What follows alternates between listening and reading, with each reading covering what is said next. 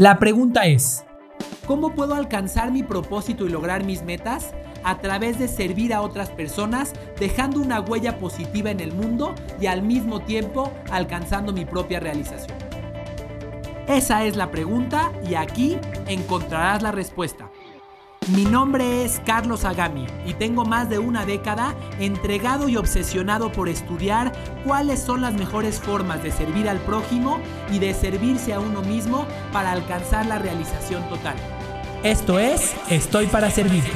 Carlos Agami is in the house, fundador de Shopology, una empresa con la que se han estudiado a millones de interacciones de servicio y básicamente es como el Big Brother del servicio. Ha sido nombrado una de las 30 promesas de los negocios de Forbes y él se dedica básicamente a estudiar cómo se da un mejor servicio, cuáles son los drivers de compra y de decisión de compra de los consumidores. Es autor del libro Estoy para servirte, El camino hacia tu propósito y experto en experiencia de compra. Entonces, ¿cómo sacarla del parque en ventas esta temporada y el próximo año? Porque esta es la temporada en donde, pues, la mayoría de la gente, Carlos, gasta la mayoría de su dinero. Claro, y además estamos en la primer temporada, entre comillas, normal que hemos tenido en dos años. Hace dos años que no teníamos una temporada sin semáforos rojos ni cosas raras. Entonces, es una temporada que puede significar la subsistencia de algunos negocios y el crecimiento de muchos otros. Para mí, lo que hagamos en los próximos 20 días puede determinar no nada más el éxito de cuánto vende un negocio hoy, sino de cuánto vende un negocio el próximo año. Por eso es tan importante lo que hablaremos el día de hoy. Entonces, todos ustedes, cuéntame, me da idéntico si hacen pasteles, si hacen joyería, si se dedican a hacer banquetes, si hacen flores, lo que sea que hagan, el negocio del tamaño que tengan, pongan mucha atención, porque para ustedes decidimos tener con Carlos esta conversación. Entonces, empecemos por el principio número uno. ¿Cómo le van a hacer para que este diciembre en ventas les vaya impresionante? Muy bien, tenemos cinco principios. El primero de todos ellos es, empieza por venderle a los que ya te conocen. Déjame contarte algo, Marta, Rebeca. Eh, hay estudios que demuestran que hoy, en el 2021, para que una persona le compre a una marca, tiene que verla de 16 a 30 veces. No le compro a a, la, marca de lentes, no le compro a la marca de pasteles, si no la he visto de 16 a 30 veces. Ese mundo que nos contaban nuestros abuelos de que la gente iba caminando, veía una marca y compraba, cada vez es menos real. Hoy estamos tan bombardeados de información que no confiamos y tengo que ver a la misma marca muchísimas veces antes de poder realizar una compra. Por eso, el principio número uno es, empieza por venderle a aquellos que ya te conocen. Hay un grupo de personas que ya te conocen por redes sociales, que ya te han comprado en el pasado, que ya los tienes en tu lista de correos electrónicos o de mensajes SMS y esos son los primeros a los que tienes que atender. Primero, sirve a aquellos que ya te conocen porque ellos ya tienen un, un tramo avanzado de estos 16 a 30 contactos. ¿Me explico? Claro. Entonces, a ver, ¿de qué me estás hablando, Carlos? Tienes que haber visto algo 30 veces para comprarlo. ¿Cómo? Claro, claro. Eh, para tenerlo presente. para comprarlo, ¿no? Para comprarlo. Tú piensa la última compra que hiciste. Piensa, no sé, algún, algún electrodoméstico que compraste para la casa. Antes de que lo compraras, si te pones a hacer memoria, lo viste en las redes sociales. Quizás te apareció en una publicación en Amazon. Quizás después lo viste en Mercado Libre. Quizás después lo viste en un centro comercial. Pero no estabas tan segura porque has visto 300 mil opciones más. Entonces, hasta que no ves en la misma marca 16 a 30 veces, no te animas a comprarlo. Ese es el cliente con el que estamos trabajando actualmente. Qué interesante. Y aparte eso es bien interesante, cuentavientes. Seguro tienes esta historia porque eres una maldita enciclopedia de ventas, Carlos. Pero la forma en que comprábamos en los ochentas, que no había e-commerce, que no había online, que era muy diferente que como compramos ahora, que aparte traemos un nivel de research antes de tomar la decisión de compra impresionante. Así no era antes. Mira, te lo voy a resumir con un ejemplo. ¿Ves? Yo sabía que él sabía. Yo sabía que él sabía. Te lo voy a resumir con un ejemplo y voy a ventanear a mi esposa.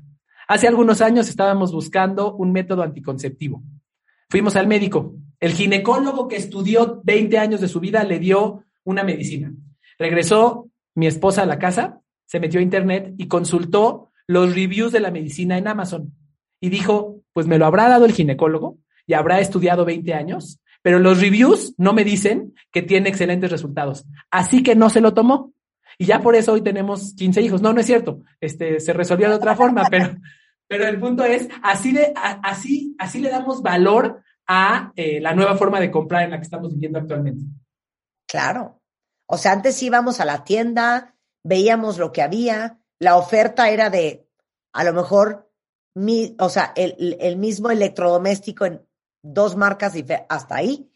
Hoy en día, la oferta es tan grande que nos ha empujado y la tecnología nos ha apoyado en hacer ese nivel de investigación como tu esposa, ¿no? Sin duda. ¿Y cuál es la táctica? ¿Cuál, porque lo que prometemos hoy son cinco tácticas que puedes llevar a cabo hoy mismo. La táctica, ¿qué es lo que debes de hacer? Es hoy mismo te vas, eh, te vas a dedicar a enviarle mensajes a los clientes que conoces. Hoy mismo vas a enviarle mensajes a los clientes que tienes, eh, que tienes su teléfono, que tienes su, su, su correo electrónico. No mensajes diciendo, hola, ¿qué crees? No te he contactado en el último año, pero ahora te contacto para que me compres, porque ahora me urge que me compres, sino un mensaje que diga, oye, hola, aquí estoy para ayudarte, te quiero recomendar cinco consejos para cuando compres pasteles esta temporada. Cinco mensajes que sirvan. Acuérdense, servir primero, vender después. Ok. Claro. Venga. Ese es el primero. Incluso, y déjame decirte cuánto valor tiene esta estrategia que, hablando de ejemplos, ayer me pasó. Ayer fui a una tienda de fast fashion, una de estas de las más grandes del mundo, eh, y me dijeron, por registrarte y darnos tu correo electrónico, recibirás 10% de descuento. Imagínate cuánto vale y cuánto saben estas marcas que eh, sirven este tipo de, de mensajes o de contactos con los clientes, que te pagan porque les des tu correo electrónico. Me pagaron el 10% de mi compra porque les des mi correo electrónico. Ok, next. Next. Eh, el principio número dos, crea una oferta ridícula y con ello vas a generar, vas a atraer la atención de los clientes. Para explicarlo, les voy a contar un ejemplo. Hay una, eh, hay una compañía, un restaurante en Filadelfia que se llama Barclay Prime. Este restaurante abrió en 2004 y se dedicó a hacer algo que se llaman cheesesteaks. No sé si alguna vez los hayan probado. Básicamente es como un sándwich. Sí. O sea, como un sándwich con, con, carne y queso. Este, bueno, ¿qué hizo, ¿qué hizo este emprendedor que creó este restaurante? Primero, él estaba consciente de que el 25% de los restaurantes se mueren al primer año y el 60% se, se mueren al tercer año. Entonces dijo, tengo que hacer algo diferente. Lo que hizo este cuate es que creó una receta de un cheesesteak que normalmente vale 5 dólares, pero por un valor de 100 dólares. Y es un cheesesteak que tiene carne Kobe y queso del más fino y bla, bla, bla, bla, bla. ¿Qué generó con esto? Generó un tema de conversación alrededor de su restaurante. Y ahora eh, es un restaurante súper famoso que tiene filas de gente para entrar simplemente porque hizo una oferta irreverente que les hizo atraer la atención de los clientes. ¿Me explico? Claro. De hecho, eh, algo, algo increíble que ocurre es que primero la gente paga dos mil pesos por un bendito sándwich. Y la gente que no lo paga va al restaurante, ve el sándwich y regresa a contarle a su familia que en este lugar pagaban dos mil pesos por un sándwich, aunque no se lo haya comprado. Así que hay una gran oportunidad de crear una oferta irreverente, una oferta ridícula. Y aquí, si les parece bien, Marta, Rebeca, ¿qué les parece si le hacemos una pregunta a los cuentavientes? Sí, y es más, quiero hacer yo dos. Primero, quiero que me escriban en Twitter qué venden ustedes y qué necesitan vender este diciembre, ¿no? De Guadalupe Reyes. Esa es mi pregunta. ¿Cuál es la tuya? La mía es, cuéntenme cuál es o cuáles son las ofertas más ridículas, y no me refiero por ofertas a descuentos, cuáles son los productos más ridículos o irreverentes que han encontrado. Oye, la taquería que te vende este, el taco de 20 pisos, que si te lo comes todo es gratis. Eh, quiero que me digan cuál es un producto que ustedes conocen que eh, es irreverente y ha llamado la atención. Vamos a ver quiénes nos dan las ideas más, más, más reales de este tipo de ejemplos. ¿Otra vez vuélvelo a explicar? Ok, la pregunta es, cuéntame cuál es una oferta, un producto o un servicio rarísimo que algún negocio te ha vendido o te ha ofrecido y que le ha dado atención. Puede ser de comida, puede ser de, algún producto físico. Una oferta rarísima con la que un negocio al que tú conoces eh, ha ganado atención. Ok, bueno, vamos a hacer esa pausa y regresamos. No se vayan. Marta de Baile Everywhere. Síguenos en Facebook como Marta de Baile y en Twitter, arroba Marta de Baile. Estamos de regreso en W Radio hablando del arte de vender y cómo volarla del parque en ventas esta temporada y el próximo año con Carlos Agami, que es experto en ventas y experiencia de compra. Y les pedí a ustedes que me escribieran en Twitter qué venden. O sea, qué necesitan vender. Y aplausos para todos los que me contestaron y aprovecharon para mandarme una foto de lo que venden, porque a todos ellos los retuiteé. Reprobados todos los que me contestaron. Aquí hay un regaño para la que me dijo que vende jabones artesanales y no me mandó una foto. Claro. Ustedes tienen que estar vendiendo todo el día. De acuerdo. Y miren, por aquí tenemos respuestas estéticas caninas, eh, uñas, asesoría financiera, plaquitas para mascotas.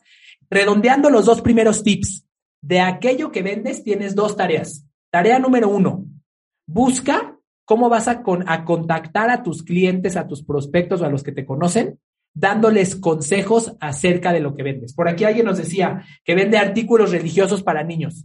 ¿Qué pasaría si les empiezas a mandar un correo cada dos días con este qué santo sirve para qué cosa? Estoy inventando. Y entonces vas a lograr eh, que te tengan presente para que cuando llegue el momento de ofrecerles algún producto te compren. Esa es la tarea uno. Y la tarea dos es crea una oferta ridícula aunque no todos te la compren. Por aquí nos ponen ejemplos de los chilaquiles más picosos que si te los comes te dan un año de comida gratis en algún lugar, que solamente, por aquí alguien nos presume que su papá se los comió, pero que la gente normalmente no lo logra. Sin embargo, esto se convierte en una atracción eh, para distintas personas, sin duda. Un reto, exacto. Y es un tema de conversación. Oye, no sabes, en este lugar venden una torta de chilaquiles picosísima, bla, bla, bla, bla, bla, y estoy generando, eh, estoy generando viralidad de mi, de mi negocio. Bien, si les parece bien, pasamos con el tercero. El principio número tres es deja de hablar de tu producto porque a nadie le importa. ¿Eh? Los emprendedores, es, que es la verdad, es la verdad. Los emprendedores, los vendedores, estamos tan enamorados de lo que vendemos que a veces perdemos de vista a quién estamos sirviendo y qué necesita. Voy a contar una historia bien rápida de mi infancia. Yo solía jugar básquetbol desde que tenía seis años. Era de esos niños que se dormía con el balón, que entrenaba cuatro a seis veces por semana, que me paraba a las cinco de la mañana a jugar básquetbol antes de irme de casa. De repente empecé a crecer a los doce y los doctores encontraron que me sobraba un hueso en cada pie. Entonces me hicieron una cirugía y quedé en silla de ruedas por varias semanas. Una parte de mi personalidad se fue. Dejé de poder jugar básquetbol. Después de varias semanas de recuperación, llegó el día en el que me dio de alta el doctor. Me dijo, ya puedes caminar. Salí del médico e inmediatamente con mi familia me fui a una tienda de artículos deportivos. Y la experiencia que viví ahí me deja una lección extraordinaria. El vendedor llegó y me dijo, oye, ¿y por qué vienes en silla de ruedas? Ah, oye, ¿y tú juegas básquetbol? Ah, ok. Y empezó a interesarse en mí. Después el vendedor me preguntaba, oye, ¿y en qué posición juegas? ¿En qué lugar quedaste?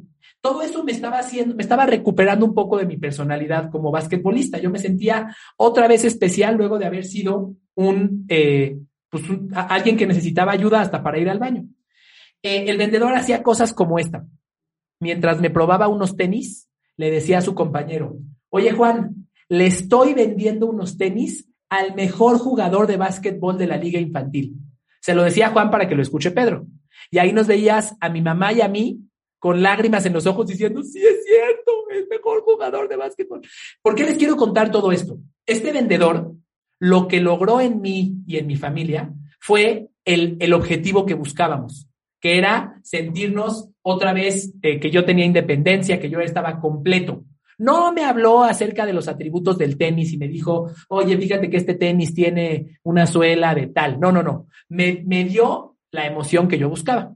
Eso fue lo que me hizo salir de ahí comprando los tenis más caros de la tienda. Así que la lección de este punto es, tu cliente no compra tu producto, tu cliente compra un resultado. Y mientras tú sigas hablando de tu producto, vas a perder muchas oportunidades. Voy a ponerles un ejemplo. Rebeca, Marta, ¿alguna vez han comprado un taladro? Un taladro, sí, una vez. Yo, sí.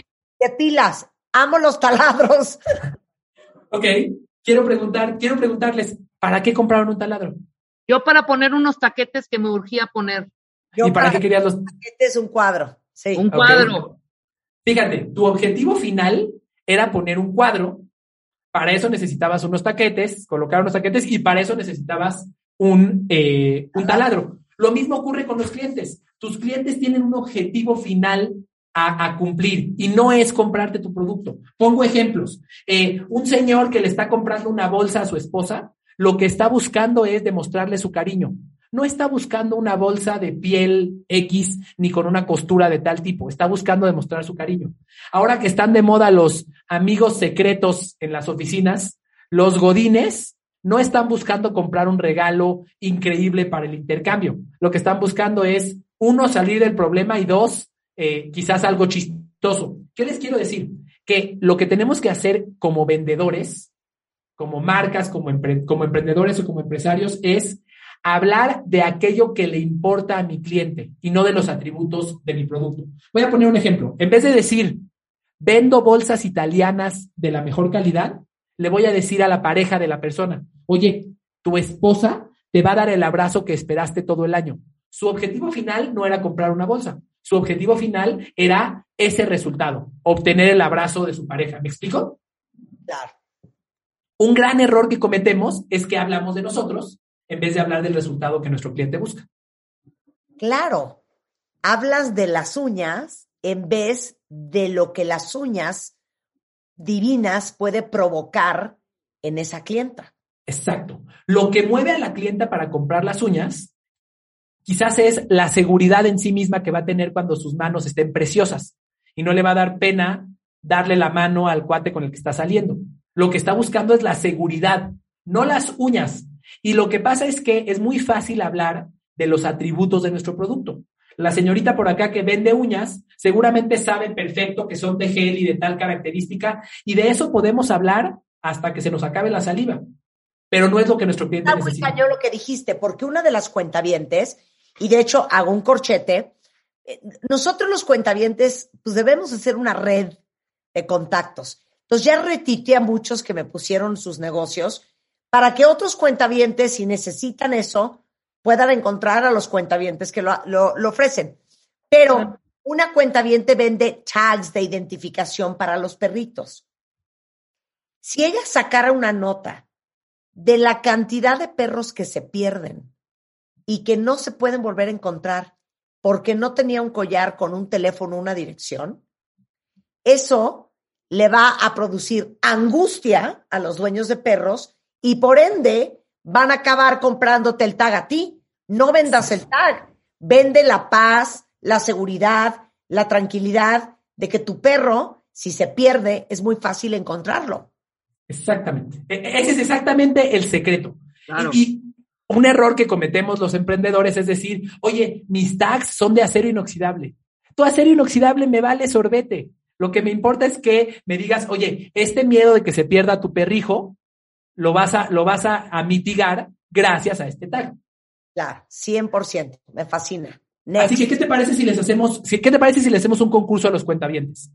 Quiero retarlos a que ustedes nos digan cómo vas a comunicar lo que vendes. Nos van a poner en el tweet, ¿qué vendo? Específicamente, vendo collares para perros. ¿Y cómo lo vas a comunicar? Pónganme una frase. Entonces pueden decir, vendo la oportunidad de cuidar a tu perro querido. Vendo la oportunidad de demostrarle tu cariño a tu pareja. Dime cómo vas a comunicar tu dime qué producto vendes y cómo lo vas a comunicar. ¿Y qué te parece si a los tres mejores les regalamos un libro autografiado? Me parece divino. Venga.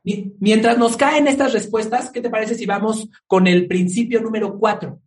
Este principio es muy poderoso. De hecho, es un principio que utilizan los negociadores del FBI. Esos que salen en la tele que negocian este, los casos de rehenes que están encerrados en un banco, ellos utilizan este principio. El principio se llama así, espejea a tu cliente.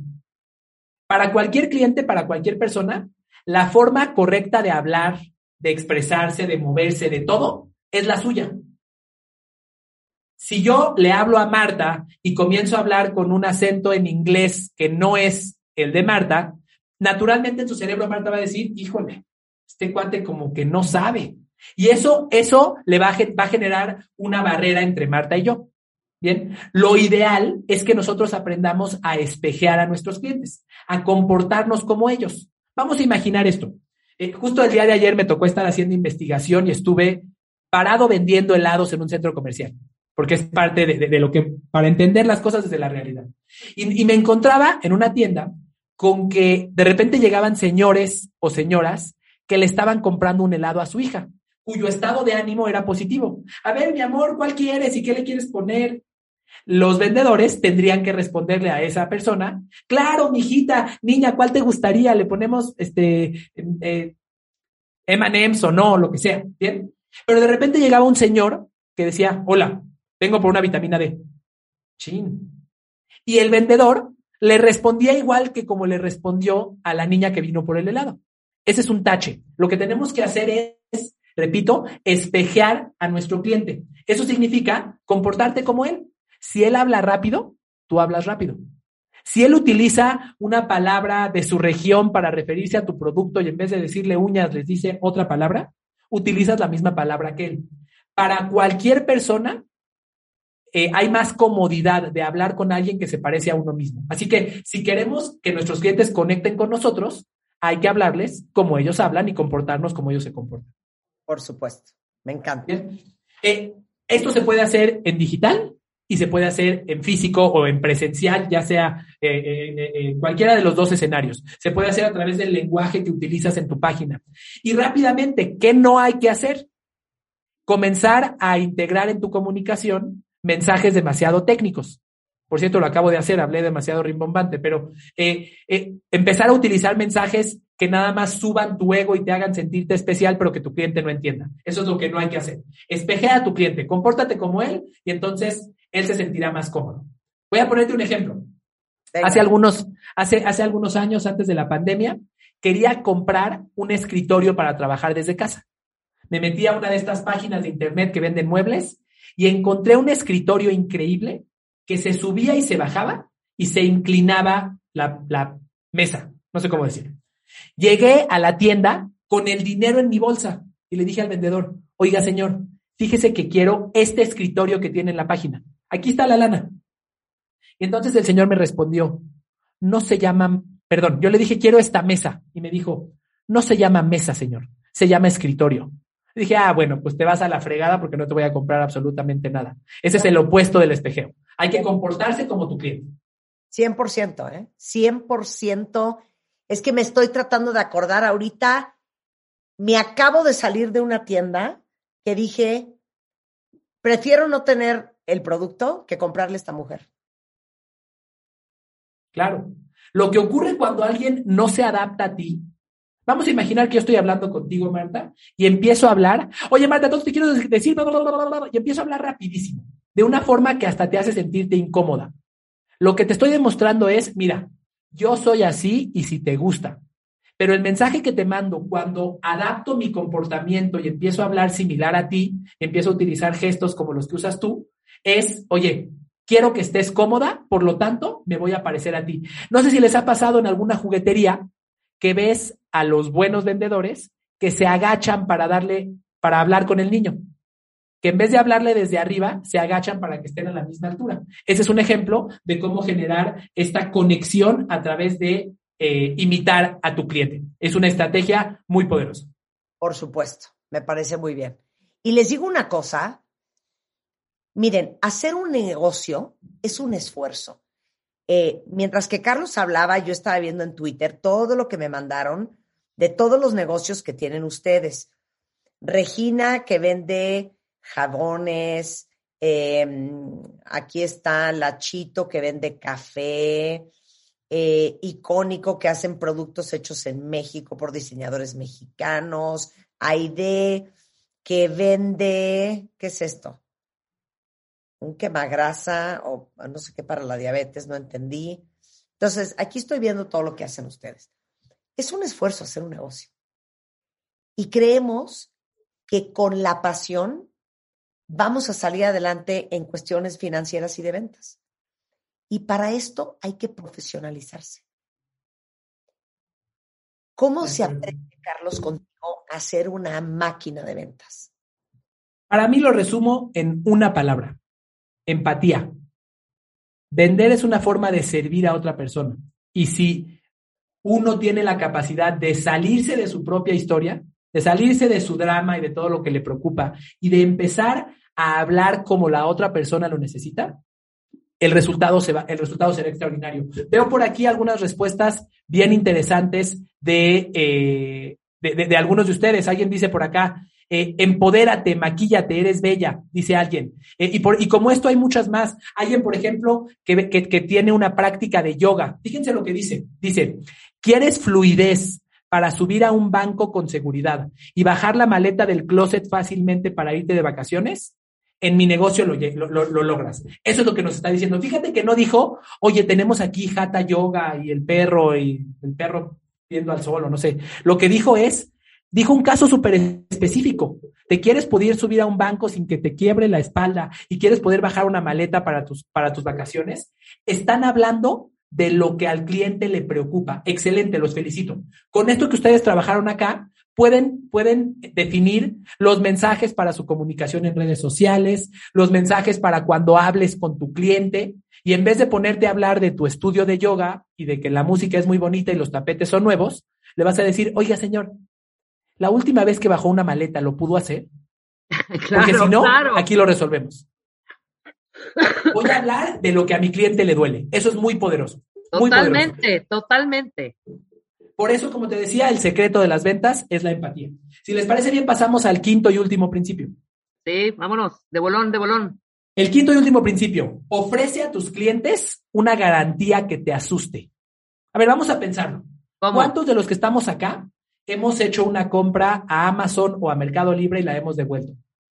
Eh, Yo tengo un sí, yo- amigo, sí, sin duda, yo tengo un amigo que una vez compró nueve camas y devolvió ocho. Eso me parece un abuso, pero el punto es, estos negocios tienen tanto éxito porque mitigan el riesgo del comprador. absolutamente, claro. A ver, cuando, cuando, yo, cuando yo encuentro una página, un negocio en la calle, una persona que me viene a vender y me ofrece su producto o su servicio, inmediatamente en mi cabeza voy a empezar con incertidumbre. Oye, ¿y si me va a entregar lo que me prometió? Oye, ¿y si llegará a tiempo? Oye, ¿y si va a funcionar como dice? Y entonces lo que hacemos muchos vendedores erróneamente es decir, bueno, el que tiene el riesgo es el cliente. Confía en mí, cliente, y cómprame. Si no funciona, pues es tu problema, pero tú confía en mí. El secreto para, para verdaderamente vender muchísimo más de lo que vendes hoy es tener una garantía que te asuste, Claro. en la que tú le digas a tu cliente, si no te cumplo con este, este y este resultado, te devuelvo tu dinero. Es más, hay negocios que no solo te devuelven el dinero, sino que te mandan un pago y te dicen, te pago por el, por el tiempo que perdiste por mi culpa. A ver, perdón. Si alguien es famoso por ser un enfermo obsesionado del customer experience, es Jeff Bezos de Amazon. Claro. En Amazon te regresan tu dinero sin que a veces les haya llegado el producto que estás devolviendo. Ajá. Claro. Diciendo es, yo confío en ti. Yo una vez compré hace muchos años un espejo en Amazon, enorme, de pared, y llegó roto. Entonces puse, quiero regresar el espejo, llegó roto. Inmediatamente me llegó un mail.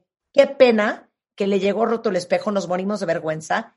Tírelo y ahorita le mandamos un repuesto. Nunca me dijeron, vieja mentirosa, a ver, mándame una foto, a ver, yo quiero testigo de que el espejo sí llegó roto. O sea, confiaron en mí. Claro, claro. Y mira, algo que ocurre en la psicología del latinoamericano es que inmediatamente desconfiamos de las personas y decimos, si doy una garantía, entonces se van a aprovechar de mí y voy a perder mis utilidades. Déjenme darles un dato. Los estudios demuestran que las garantías son usadas máximo en un 5% de los casos, máximo, exagerando, exagerando. Cuando das una garantía, le demuestras a tu cliente, ¿sabes qué? El riesgo no solo es tuyo, lo comparto. Y si algo no sale bien, a mí me toca. Todos conocemos esa empresa de pizzas que te entrega en 30 minutos o es gratis y díganme cuánto éxito ha tenido. Y sí, seguramente ha tenido que regalar algunas pizzas, pero el beneficio en la, en la confianza que le das a tus clientes, en mitigar los riesgos de tus clientes, es extraordinario en el impacto que puede tener en ventas. ¿Cuál es la regla para hacer una buena garantía? Primero que nada, tiene que ser una garantía que te asuste. Si es una garantía con 80 mil letritas chiquitas que sabes que nunca va a poder aplicar, que realmente es un truco, la garantía no sirve para nada. Tiene que ser una garantía que te dé un poquito de miedo y que te haga asegurarte de cumplir la promesa que le haces a tu cliente. Muy bien. Padrísimo, mi querido Carlos. Oye, ¿tienes talleres o cursos? Ah, o sea, ¿cómo te contactan, chico? Claro, me pueden encontrar en todas las redes sociales como Carlos Agami, A-G-A-M y latina. Eh, y me pueden encontrar en mi página de internet, carlosagami.com, y por ahí podrán encontrar eh, acceso a eh, libro, algunos cursos digitales, algunos talleres que estamos, que estamos impartiendo. Y bueno, pues será un placer. ¿Qué les parece si resumimos estos cinco principios para volarla del parque en ventas esta temporada y también el próximo año? Maravilloso. Me pasa. A ver, ya, a ver, varios amigos ya me escribieron en WhatsApp. Oye, me urge ese cabrón. Así me pusieron. ok. carlosagami.com. Así es. Carlos Agami en Twitter y carlos.agami en Instagram, que veo que también subes muchísimo contenido. Gracias. Eh, voy a contar, vamos, vamos a resumir entonces cuáles son los cinco principios y a lo que los quiero invitar es a llevarlos a cabo de inmediato. Si no quieres los cinco, elige uno pero llévalos a cabo de inmediato. Hoy estamos a 14 de diciembre. Todavía puedes llevar a cabo alguna estrategia que te ayude a mejorar tus resultados de forma inmediata, pero además que te ayude a mejorar los resultados del próximo año, y más allá. Principio uno, empieza con los que te conocen. Comienza a servir a aquellos que ya te siguen, aquellos de los que ya tienes su correo electrónico o su teléfono. Y aclaro, estamos hablando de servirlos, de darles algo de valor, no de eh, venderles, no nada más de decir, oye, tengo descuento de 50% por Navidad. No, te doy un consejo y después te digo, por cierto, tengo descuento de 50% por Navidad. Principio dos, crea una oferta ridícula, como el cheesesteak del que platicamos, como este sándwich de 100 dólares, que te haga eh, ser verdaderamente radical, que te, sea, que te haga ser diferente y te haga atraer atención. Tres, deja de hablar de tu producto porque a nadie le importa. Acuérdate, tu cliente no compra tu producto. si no lo digo así de claro, entonces algunos vamos a caer en el error. Tu cliente no compra tu producto, sino el resultado que él está buscando. Como muchos de ustedes lo pusieron en Twitter, que por, que por cierto vamos a buscar a los ganadores y se los notificaremos a través de Twitter. Principio número cuatro, espejea a tus clientes. Compórtate como ellos. Si, si tú hablas con Marta de baile y le dices Disney, para el cerebro de Marta de baile se va a sentir incómoda tienes que decir Disney. acuérdate, espejea a tus clientes, mismas palabras, misma, misma forma de hablar, mismo tono de voz, mismo nivel de energía. Espejea a cada cliente. Y el último principio. Le voy a decir, Marta, me voy a comprar un Chevrolet. y principio número cinco, ofrece a tus clientes una garantía que te dé miedo para que mitigues los riesgos de tu cliente, lo hagas sentirse más cómodo y de esta manera o sea, lo que me estás diciendo, por ejemplo, si ustedes venden comida, puedes hacer una oferta. Si no les gusta mi fruitcake, yo los ayudo a vomitar. Eso, exacto, exacto, qué bonito.